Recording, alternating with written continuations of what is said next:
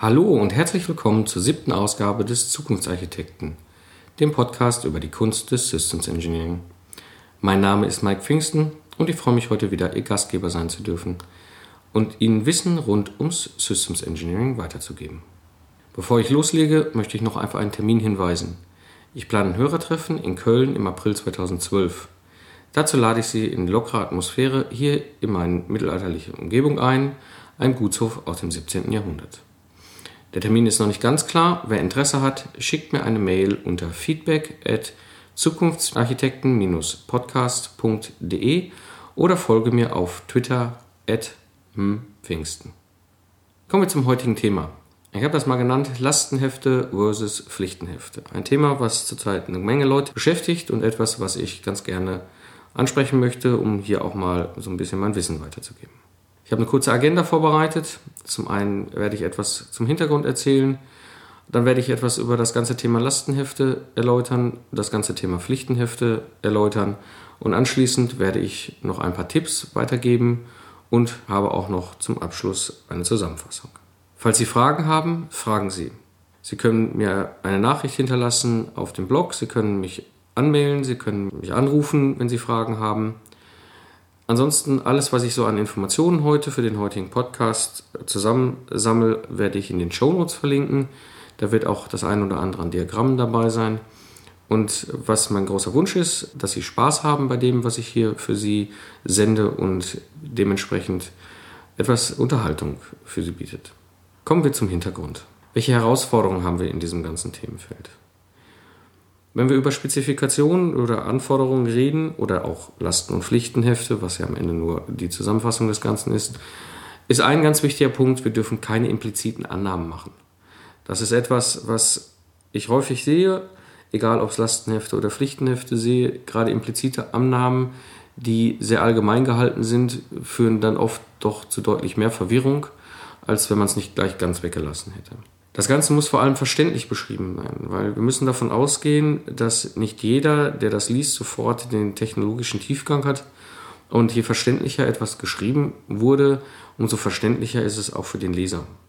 Dann haben wir einen ganz elementaren Punkt, und das erlebe ich häufig gerade in Lastenheften in unterschiedlichster Qualität. Anforderungen müssen atomar sein und identifizierbar. Das heißt, ein unselig langer Schachtelsatz, der quasi am Anfang der Seite beginnt und am Ende der Seite mit einem Punkt endet, ist nicht atomar. Und äh, selbst ein relativ simpler Satz, der vielleicht zwei Zustände beinhaltet, die wir typischerweise im Umgangssprachlichen auch so schreiben würde, kann ganz schnell auch zur Verwirrung stiften, äh, zur Verwirrung führen, weil er eben halt nicht atomar ist. Außerdem haben wir es dann schwierig, die jeweilige Anforderung zu identifizieren. Lastenhefte und auch Pflichtenhefte müssen konsistent sein und nachprüfbar. Das ist gerade bei den Pflichtenheften noch ein viel wichtigerer Teil als bei den Lastenheften, da ich ja mit den Pflichtenheften eine Antwort gebe auf das, was mein Kunde von mir verlangt. Und wenn ich das Ganze nicht konsistent habe und auch nicht nachprüfbar aufgebaut habe, dann wird es für alle Beteiligten doch manchmal ziemlich schwierig. Und damit verbunden ist natürlich auch ganz stark die Verfolgbarkeit von Anforderungen. Also das ganze Thema wo kommt eine Anforderung her oder warum ist auch eine Funktion so umgesetzt, wie sie umgesetzt ist. Warum ist eine Komponente so zusammengesetzt worden, wie sie zusammengesetzt worden ist. Das muss nachvollziehbar sein, denn ohne diese Nachvollziehbarkeit kommen wir gerade bei komplexen Systemen doch meistens in ziemlich große Schwierigkeiten. Ein zweiter Aspekt, der in diesem ganzen Zusammenhang mit Lastenheften und Pflichtenheften mitspielt, ist es gibt Spezifikationen auf verschiedenen Ebenen. Und da bringe ich jetzt auch noch ein paar neue Begriffe rein, ganz bewusst, weil Lastenheft und Pflichtenheft ist aus meiner Sicht heraus so die alten Begriffe, die doch sehr allgemein sind zu dem ganzen Thema. Die oberste Ebene, die wir haben, ist die Kundenebene. Auf der Kundenebene gibt es die sogenannten Customer Requirements oder Kundenanforderungen. Das sind beispielsweise ganz klassische Lastenhefte, die Sie vom Kunden bekommen. Dann gibt es allerdings auch noch Stakeholder Requirements. Stakeholder Requirements sind Interessensgruppen, das heißt beispielsweise Normen äh, zu bestimmten Themen, wo halt in einer Normenkommission gesagt wird, ein gewisses Thema wollen wir Standard immer gleich von den Anforderungen her definieren und dementsprechend kommen da auch eine ganze Menge Anforderungen rein. Diese beiden Gruppen sind die Spezifikationen auf der Kundenebene. Klassisch die Lastenhefte im allgemeinen Sprachgebrauch. Dann haben wir gerade bei komplexeren Systemen erstmal noch eine direkt darunter liegende Ebene, und zwar die Systemebene.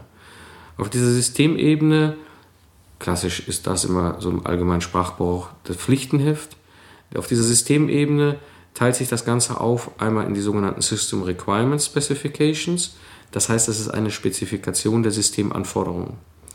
Und es teilt sich auf in ein zweites, ein zweites Dokument, das ist die System Architecture Specification. Also das ist eigentlich die Architekturbeschreibung des Systems auf dieser Ebene. Und der darunter liegende Teil ist dann die Technologieebene. Das heißt, hier habe ich jetzt sehr detailliert ausformuliert zum Beispiel die Software Requirement Specification und auch die Software Architecture Specification. Genauso gilt das aber natürlich auch für das ganze Thema Hardwareentwicklung. Das heißt, da hätten wir dann die Hardwareanforderungen und die Hardwarearchitekturbeschreibung und eben auch in dem konstruktiven Bereich die Konstruktionsanforderungen und auch die Konstruktionsarchitektur, die sich dort wiederfindet. Diese Dokumente hängen zusammen und bedingen einander. Also wir haben immer die Abhängigkeiten von unten nach oben. Das heißt, am Ende kann ich später nachvollziehen, warum ist eine Softwarefunktion umgesetzt worden, wie, wie sie umgesetzt wurde, aber auch genauso eine konstruktive Anforderung. Das erstmal so die normale Sicht auf Spezifikationen. Aus meiner Erfahrung an der Stelle ist ein pragmatischer Umgang damit auch notwendig.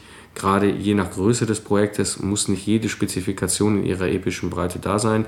Gerade bei komplexen Systemen macht das sicherlich sehr viel Sinn, aber hier an der Stelle ist mit Sinn und Verstand zu entscheiden, was brauche ich wirklich. Dann haben wir auch noch verschiedene Rollen auf dieser, in dieser ganzen, ganzen Zusammenhang mit den Lastenheften und Pflichtenheften. Auf der einen Seite haben wir den Kunden, der in seinem Lastenheft ein Problem beschreibt, was er gelöst haben will. Und wir haben halt diese Stakeholder, diese Interessensgruppen, die ebenfalls ein Problem beschreiben, was sie allgemeingültig gelöst haben wollen. Und auf der anderen Seite haben wir das Projektteam, das in der Regel in der Schnittstelle hier besteht zum einen mit jemand, der sich um das ganze Thema Requirements Engineering beschäftigt, das heißt, der versucht überhaupt das Problem zu begreifen. Dann gibt es jemand, der sich mit dem ganzen Systemdesign beschäftigt. Das ist jemand, der versucht, aus den Anforderungen eine Lösung zu definieren. Und dann haben wir einen Projektmanager, der halt in diesem ganzen Kontext noch versucht, das äh, Team zum Erfolg zu führen. Und das zusammen ist genau die Schnittstelle. Und wir sehen auch da wiederum, die, auf der einen Seite liegen die Lastenhefte, auf der anderen Seite die Pflichtenhefte nach der klassischen äh, Beschreibung, sodass halt diese Rollen auch wiederum die Abbildung sind am Ende der Arbeitsergebnisse. Sprich, also ein Requirements Engineer wird halt die System Requirements Specification schaffen, ein Systemdesigner oder Systemarchitekt wird halt die System Architecture Specification schreiben und der Projektmanager, der beschreibt in der Regel in seinem äh, Projekthandbuch äh, all die nicht technischen Anforderungen an ein System. Das heißt, darüber können wir dann eigentlich in drei verschiedenen Bereichen alle Anforderungen, die vom Kunden, von den Stakeholdern kommen, in der Regel erfassen. Dann kommt noch etwas dazu, und ich sprach ja eben schon von dem ganzen Thema pragmatischer Umgang mit diesen Dokumenten. Je komplexer Systeme werden, also sprich je komplizierter sie aufgebaut sind oder je dynamischer ihre Funktion ist, umso wichtiger wird es, sich intensiv mit diesen Dokumenten und diesen Spezifikationen zu beschäftigen. Ich sage mal, ein einfaches System, was vielleicht auch eine relativ einfache Aufbau hat und auch keine großartige Dynamik hat, da muss ich jetzt nicht anfangen, in aller epischer Breite sämtliche Spezifikationen, die ich jetzt gerade schon beschrieben habe, aufzusetzen. Vor allem dann nicht, wenn mir das relativ klar ist. Was wichtig ist, und das ist aber immer noch die Botschaft, die dabei ist, das bedeutet nicht, sie komplett wegzulassen, sondern das bedeutet, mit Sinn und Verstand das zu machen, was gebraucht wird und eben nicht alles. Je komplexer aber so ein System wird oder gar je mehr Unterlieferanten ich dabei habe, also je mehr Menschen auch in diesem Projekt dabei sind, umso wichtiger werden diese Spezifikationen, weil sie sind am Ende ja auch eine Dokumentation von Wissen. Ein zweiter Punkt, der mit hineinkommt in diesem ganzen Kontext noch, ist das ganze Thema Hidden Links. Wir haben in der Regel ja verschiedene Komponenten. Ich habe in dem Pechacha-Vortrag, das war Folge 2, wer gerne nochmal nachgucken möchte, Zukunftsarchitekten-Podcast slash ZA002 auch schon mal das Thema Hidden Links angesprochen. Diese Hidden Links sind quasi nicht erkannte Verbindungen zwischen Komponenten, die so eine Wechselwirkung aufbauen und am Ende eine Fehlfunktion im System erzeugen. Und je weniger ich mich gerade mit dem Dokument der Systemarchitekturbeschreibung beschäftige, umso höher ist die Wahrscheinlichkeit, dass ich an dieser Stelle mir auch Hidden Links einbaue. Also das ist gerade, das ist ein Dokument, was ich definitiv in irgendeiner Form immer benötige. Ich werde noch später auch darauf eingehen, warum ich es aus meiner Praxis heraus immer für sehr sinnvoll halte. Dann haben wir noch das ganze Thema Fehlertoleranz, auch in dem Pechacha schon kurz angesprochen. Wir haben halt die Situation, es können Komponenten ausfallen. Wir nennen das in der Regel Fail Passive oder Fail Operative, je nachdem. Das heißt, wir müssen uns vorher bewusst sein, wie das Gesamtsystemverhalten ist, damit beim Ausfall einer einzelnen Komponente klar ist, in welchem definierten Zustand so ein System rutscht. Gerade wenn Software, Embedded Software mit dabei ist, meine eigene Erfahrung, jahrelang auch als äh, Softwareentwickler mal anfangs unterwegs gewesen, umso herausfordernder wird genau dieses Thema, weil sobald eine Komponente in der Software fehlt, fehlt passive oder liefert halt einen völlig fehlerhaften Rückgabewert, hm, umso wichtiger wird es, dass die Beeinflussung auf die andere Komponente nicht so dramatisch ist, dass die auch komplett fehlt, sondern möglicherweise können wir da an der Stelle schon bei den Gedanken und den Niederschreiben der Gedanken in der Architekturspezifikation klar vorgeben, diese Komponente muss fail operative bleiben, das heißt, sie nimmt einen Fehlerzustand an, aber das Gesamtsystem bleibt fail operative, das heißt, in dem Fall, Sie können halt mit Ihrem Auto zumindest noch in die Werkstatt fahren oder Sie können auf jeden Fall das System oder eine technische Anlage noch einen definierten Zustand runterfahren. So viel sollte es zum Hintergrund sein zu diesem ganzen Thema. Ich komme jetzt in den zweiten Teil meiner Agenda und zwar das Thema Lastenhefte.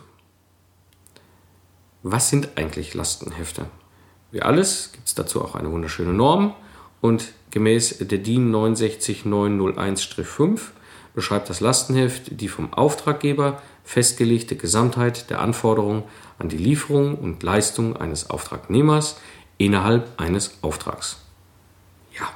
So kann man es beschreiben. Ich würde einfach das Ganze mal ein bisschen pragmatischer beschreiben. Das Lastenheft beschreibt in der Regel somit, was und wofür etwas gemacht werden soll. Oder gerade in meinen Schulungen oder meinen Trainings gebe ich das. Es ist am Ende des Tages das Wünsch dir was des Kunden aus seiner Sicht. Wenn wir so ein Lastenheft haben, ist der erste Job, den wir definitiv machen müssen, eine Lastenheftbewertung. Ähm, ohne das funktioniert es nicht. Wie soll ein Einkauf ein Angebot, äh, ein Vertrieb ein Angebot abgeben? Wie soll ein Einkauf nochmal beim Unterlieferanten ein Sourcing durchführen, wenn nicht klar ist, was eigentlich in diesem Lastenheft des Kunden drinsteht? Eine Lastenheftbewertung besteht in der Regel aus mehreren Schritten.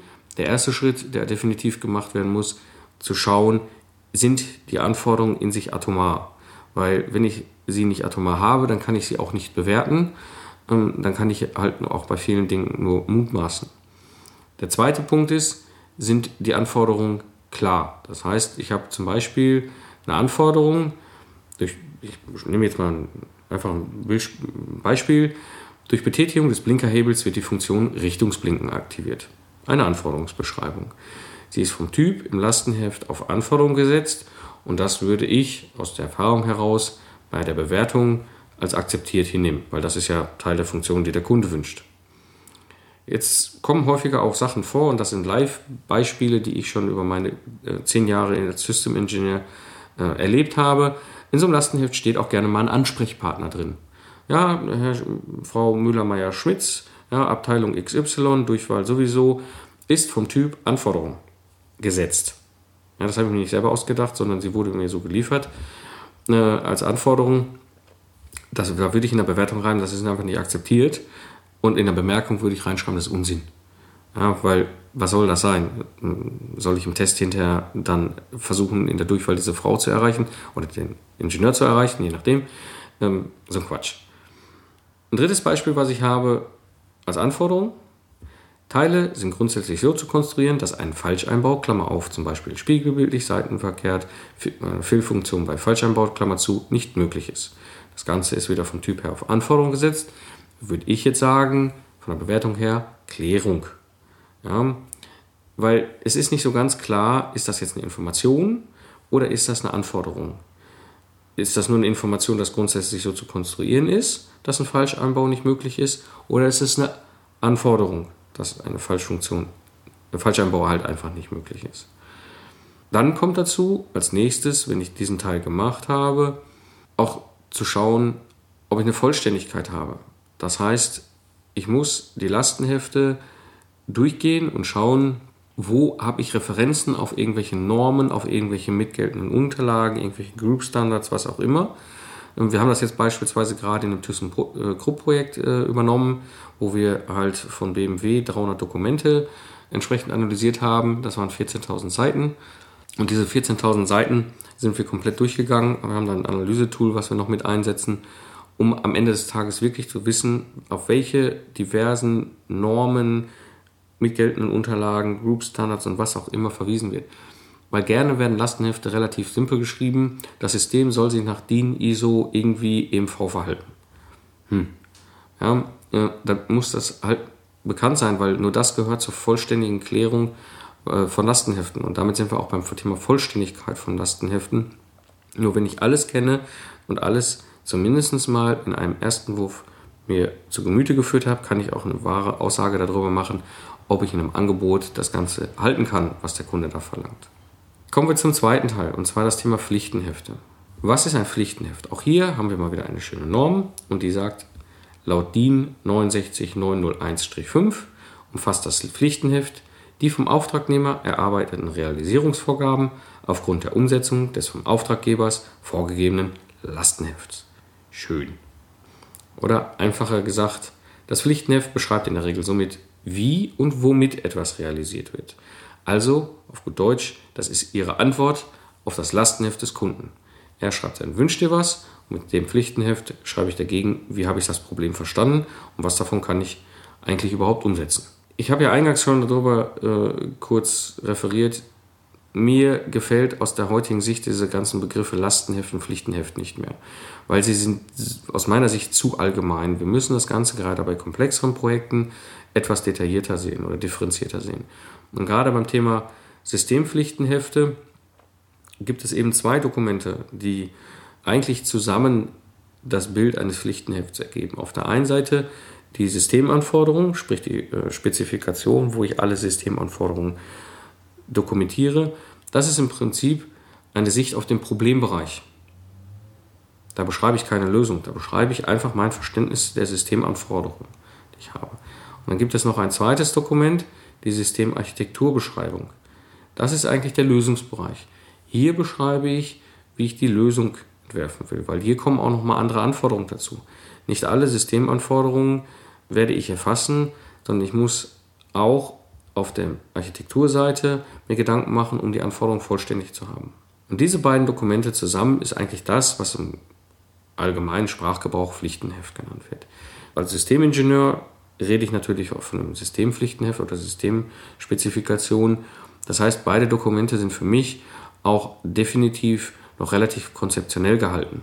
Ich werde in diesen Dokumenten mit Sicherheit nicht den letzten äh, PIN und äh, was auch immer oder Variablennamen beschreiben, sondern ich schreibe einfach rein, was ich konzeptionell erwarte. Sprich, ich erwarte ein Geschwindigkeitssignal in einer gewissen Auflösung, äh, in einem gewissen Wertebereich. Und damit hat es sich dann, wenn der, wie der Softwareker das unten auf seiner Ebene dann in seiner Spezifikation und seiner Lösung umsetzt, dass er da irgendwelche Coding-Style-Guides berücksichtigt und so weiter und so weiter. Das werde ich oben auf dem Systemebene schon gar nicht beschreiben, schlicht aus dem einfachen Grund, dass ich ihm auch einen Lösungsraum bereithalte, mit dem er arbeiten kann. Das macht es gerade dann besonders schwierig und das ist häufig auch meine Erfahrung, wenn Kunden versuchen, im Pseudocode, im Lastenheft Funktionen zu beschreiben. Dann bin ich auf der Systemebene immer gefordert, dieses wieder zurück zu abstrahieren, um klar zu verstehen, was will der Kunde da eigentlich. In der Regel nehme ich dann SysML, um mein Verhalten zu, als Diagramm äh, darzustellen, weil dieser Pseudocode schon fast teilweise bis zu variablen Namen heruntergeht in Lastenheft und somit eigentlich A schwer verständlich ist, B aber auch im Prinzip den Lösungsraum auf Null einschränkt. Das mag zwar ganz nett sein, aber wir haben immer bei komplexen Systemen das Problem, wir müssen halt zwischen verschiedenen Lösungsmöglichkeiten abwägen. Und wenn ich einfach keinen Handlungsspielraum mehr habe, dann werde ich an der Stelle schlicht so dermaßen fixiert, dass ich möglicherweise das gesamte System überhaupt nicht lösungs- und zielorientiert umsetzen kann. Gehen wir mal auf das Dokument Systems Requirements Specification. also Beschreibung des Problembereichs. Das Ziel dieses Dokuments ist, die definierten Kundenanforderungen in einen Satz von technischen Systemanforderungen zu übertragen, welche das System begleiten. Die Ergebnisse, die ich damit produziere, wie schon eben gesagt, ein definierter Satz von Anforderungen, wo ich sage, ja, das sind die Anforderungen, die ich aus meiner Sicht erfüllen will. Aber es muss auch klar sein, dass die Auswirkungen davon überprüft sind. Was ich auch immer mache, ist diese Anforderungen zu kategorisieren. Funktional, nicht funktionale Anforderungen. Sind das Anforderungsinformationen und so weiter und so weiter. Das heißt, für jemand, der dann nachträglich dieses Dokument liest, wird sehr schnell erfassbar, was davon ist wirklich wichtig, was davon ist eine funktionale Anforderung, was ist eine nicht funktionale Anforderung. Gerade nicht funktionale Anforderungen verwende ich immer ganz bewusst als Attribut, weil das oft die Dinge sind, die vergessen werden. Ja, und nicht funktional sind so Sachen wie Architekturvorgaben, wie Haptik und solche Wartungsmöglichkeiten, Wartungsübertragungsfähigkeiten von Architekturen auf neuere Versionen und so weiter. Das sind alles nicht funktionale Anforderungen und die werden gerne auch mal vergessen und hinterfragen sich alle, warum das ganze System nicht wirklich gut funktioniert. Was ich auch mache, ist eine Priorisierung der Anforderungen. In der Regel ist es ja auch mein Job als Systemingenieur, eine Releaseplanung und eine Aufwandsabschätzung zu machen. Da habe ich ja in, in der vierten Folge des Podcasts auch schon drüber geredet.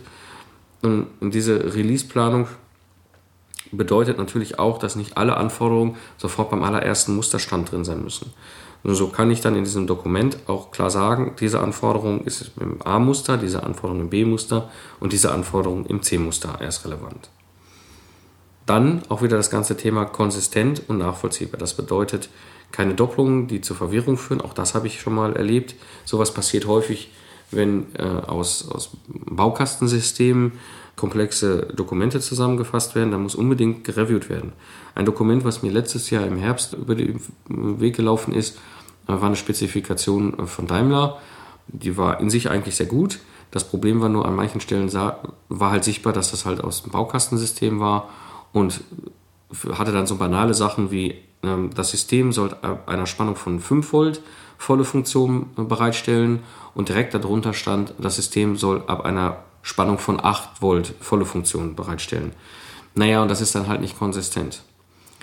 Das zweite ist die Nachvollziehbarkeit.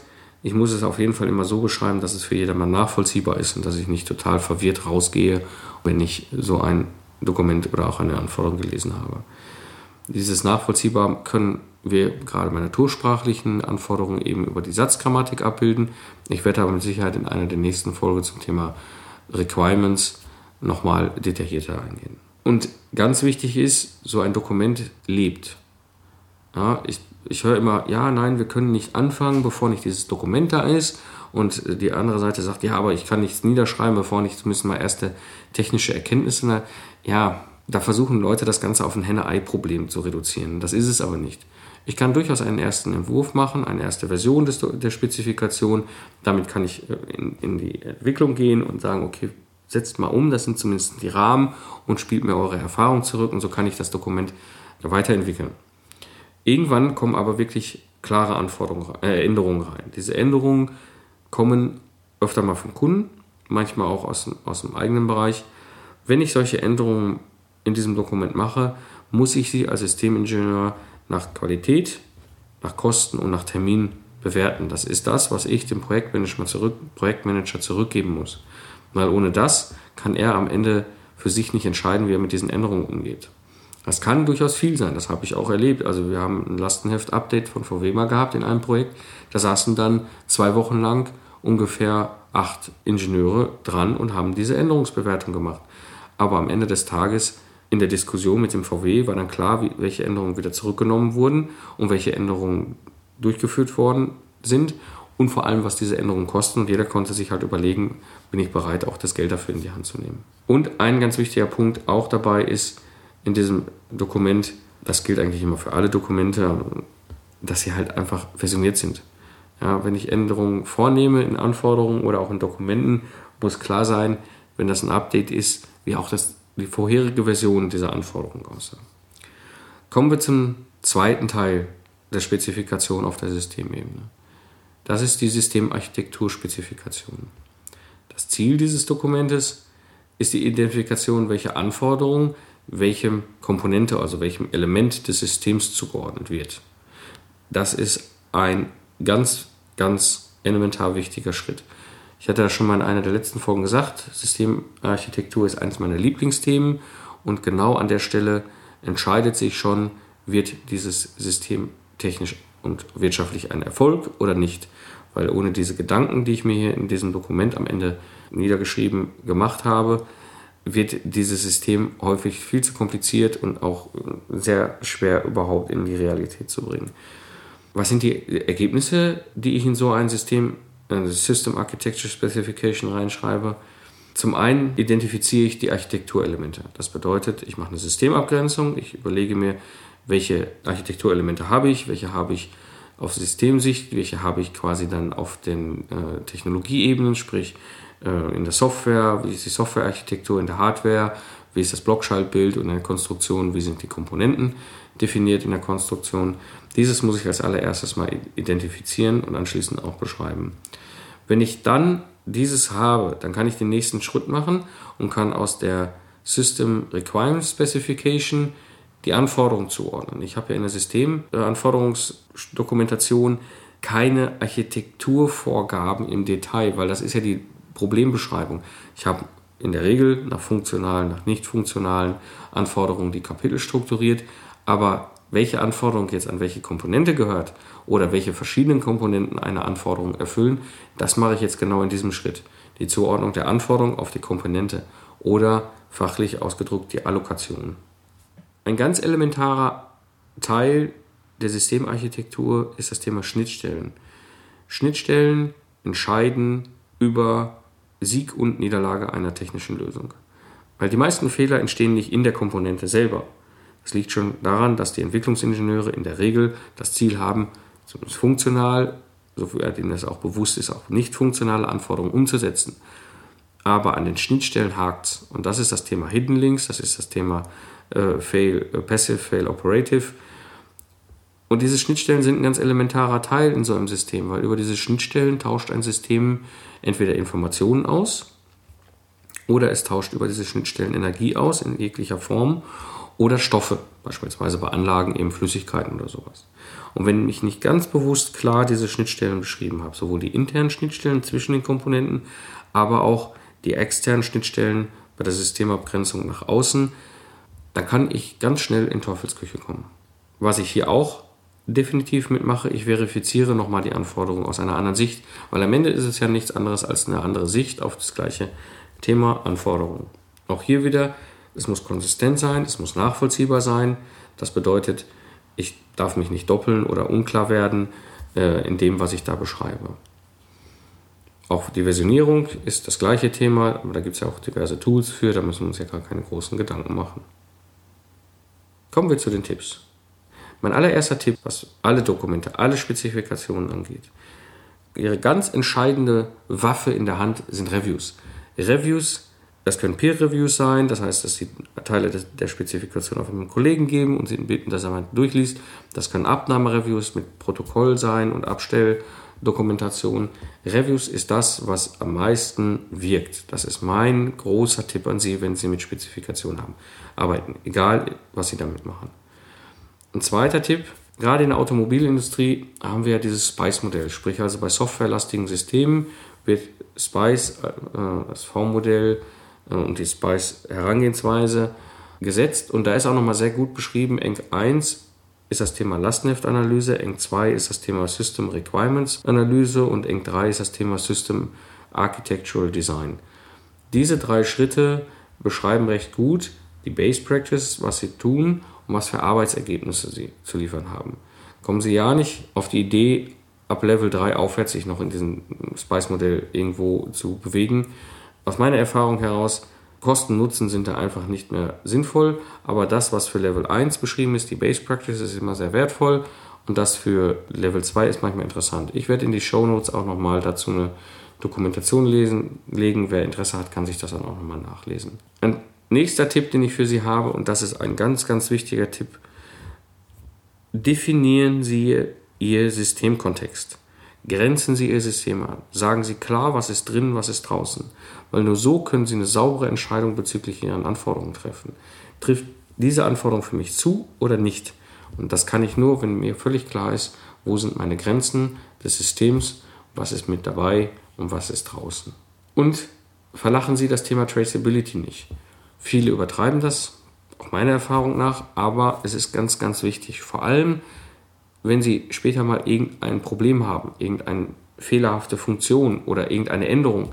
Mit dieser Traceability können Sie sofort nachvollziehen, wo kommt die Anforderung her und wo ist sie am Ende des Tages im System umgesetzt. Und wenn ich ein Problem habe, kann ich nach oben gucken, ob die Anforderungen in sich stimmig sind. Oder wenn die Anforderung sich ändert, kann ich nach unten halt schauen, wie sich diese Anforderung auf die Lösung umsetzt. Und ein ganz wichtiger Punkt, ich hatte eben das Thema Allokierung schon oder Zuordnung der Anforderungen auf die Komponenten. Das ist ein Schritt, den viele mich fragen, ja, da muss ich diese äh, Anforderungen doch irgendwie zweimal schreiben. Ja und nein. Wenn ich eine gute Systemspezifikation schreibe, kann ich quasi direkt diese Anforderungen einfach in die Komponente rübersortieren. Da muss ich gar nichts neu schreiben. Das bedeutet aber auch, ich muss es vernünftig beschreiben. Ich muss mich an gewisse Spielregeln halten dabei. Dann wird das kein Problem. Häufig, was ich aber auch erlebe, gerade wenn ich im Troubleshooting unterwegs bin, dann fehlen diese Spezifikationen in der Regel. Aber es ist schon irgendwas entwickelt. Das bedeutet, ich fange überhaupt mal an, das ganze Feld aufzuräumen, indem ich die Systemarchitekturspezifikationen entwerfe. Ich habe da entsprechende Templates, entsprechende Pattern, wie ich da vorgehe und fülle die jetzt erstmal mit den Anforderungen. Das heißt, ich interviewe, mache Workshops und so weiter.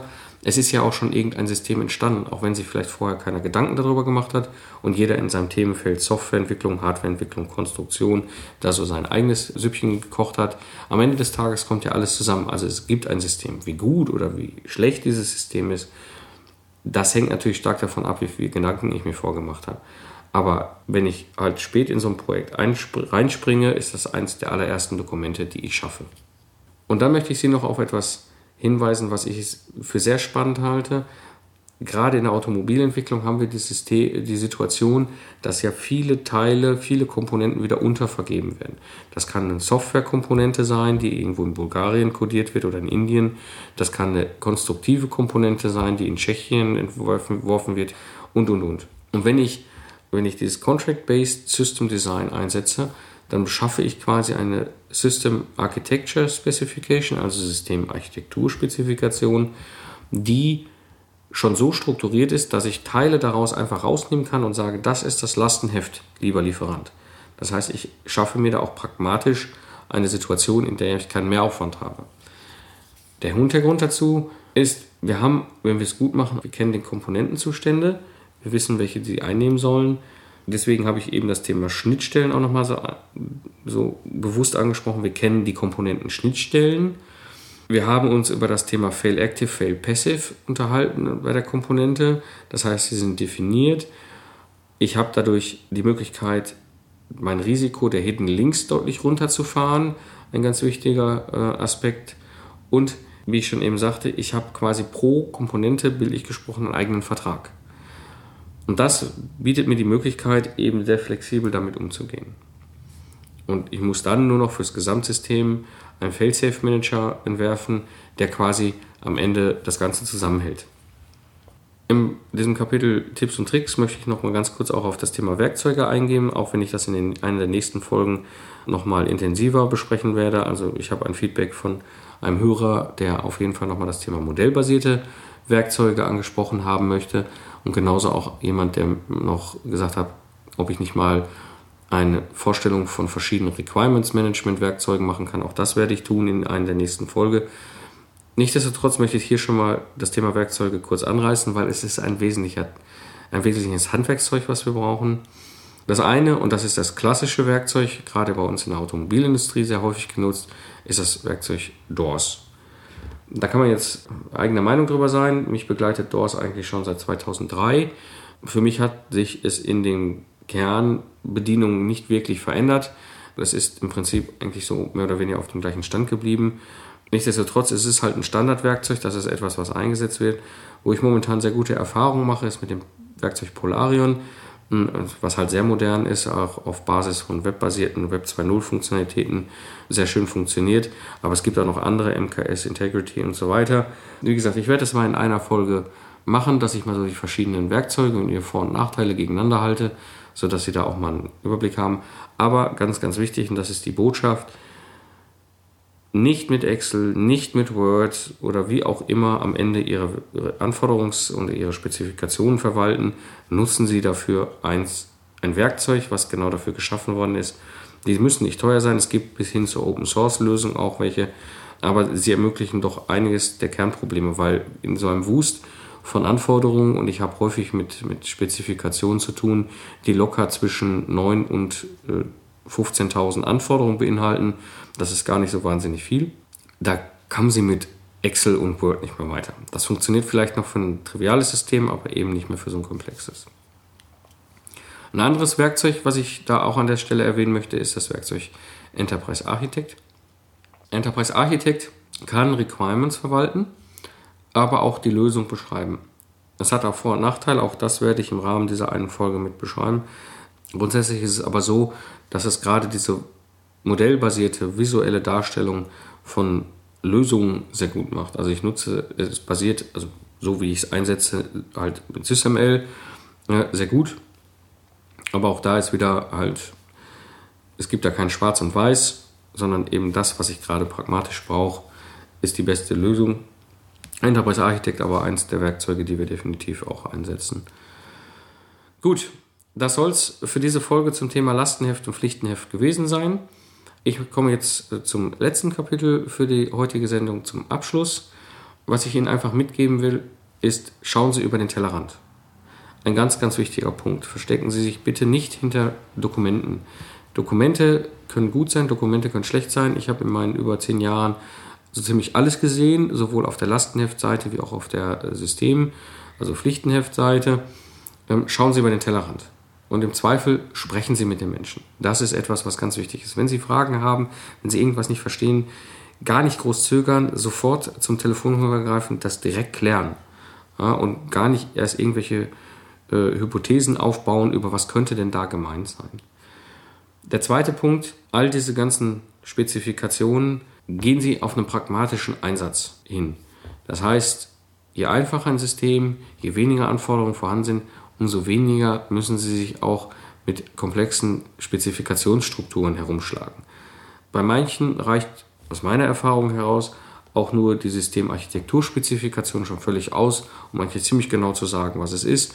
Und der System Footprint auf der Lastenheftebene, also auf der Kundenebene, als die Beschreibung des Wünsch dir was des Kunden oder des Produktmanagements, einfach und pragmatisch bleiben.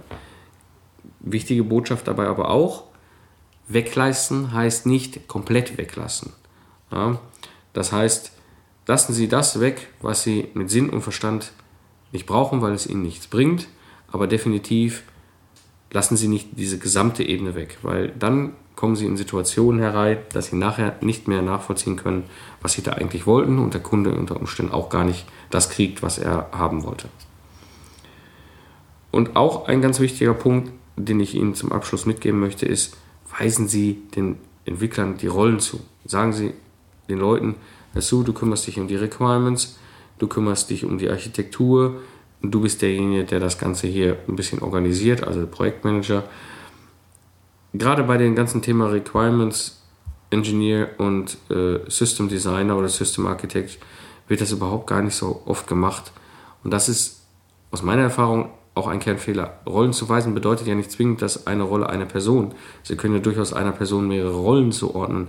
Ich habe das ja auch gerade im Troubleshooting immer mal wieder, dass ich sowohl in Systemingenieur bin, also Requirements und Architecture abdecke, aber eben halt auch ein Teamsteuer als Projektmanager und auch budgetverantwortlich bin. Also weisen Sie Rollen zu. Und nun möchte ich mich nochmal ganz, ganz herzlich bei den Hörern bedanken für die fantastischen Feedbacks die ich jetzt auch wieder in der letzten Woche zu meinem äh, Folge mit den Büchern bekommen habe. Alles, was ich gerade so angerissen habe, die Begriffe, die Bilder und so weiter, werde ich in den Shownotes verlinken.